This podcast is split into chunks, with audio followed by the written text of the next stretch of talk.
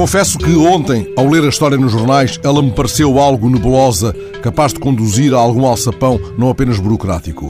Uma instituição, o Centro Social e Paroquial de São Martinho das Moitas, multada em 6.300 euros pela Segurança Social por apoiar mais pessoas do que estaria estabelecido. Dito assim, lido assim, causa estranheza.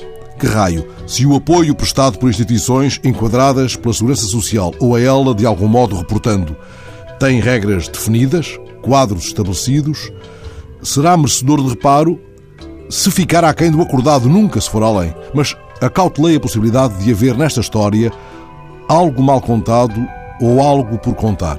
E hoje o JN retoma o caso das moitas, da coima das moitas, dando a palavra ao vice-presidente do Centro Social e Paroquial, carimbado como mãos largas pela Segurança Social e por isso penalizado.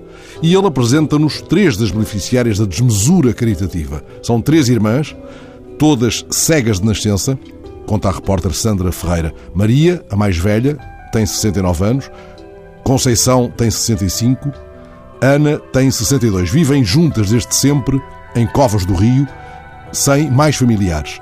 O que lhes vale é o apoio domiciliário desta instituição, agora multada pela Segurança Social, diz o vice-presidente do Centro Social e Paroquial. Entendemos que não roubámos nada a ninguém, apenas recebíamos apoio para 30 pessoas e ajudávamos 36. Estamos a falar de pessoas que vivem isoladas. No caso destas três irmãs cegas de nascença, o excesso de zelo ou o zelo prevaricador da instituição vem garantindo refeições diárias e limpeza uma vez por semana. Uma das irmãs cegas de nascença ajuda a precisar o início do apoio. Desde 2005, altura em que a nossa mãe morreu. Ela não era cega e tratava de nós. Ora, alguém aqui não quer ver para lá da ficha, para lá do estrito manual. Afinal, estas mulheres repetem Bartimeu junto às portas de Jericó. Bartimeu, filho de Timeu, viaja ao futuro e descobre agora a realidade contabilística. Por mais engenhosa, ela desta vez não opera milagres, apenas simulacro. Lembro-me de quando, em miúdo, decorava a cantilena dos afluentes dos rios e dos ramais das linhas férreas.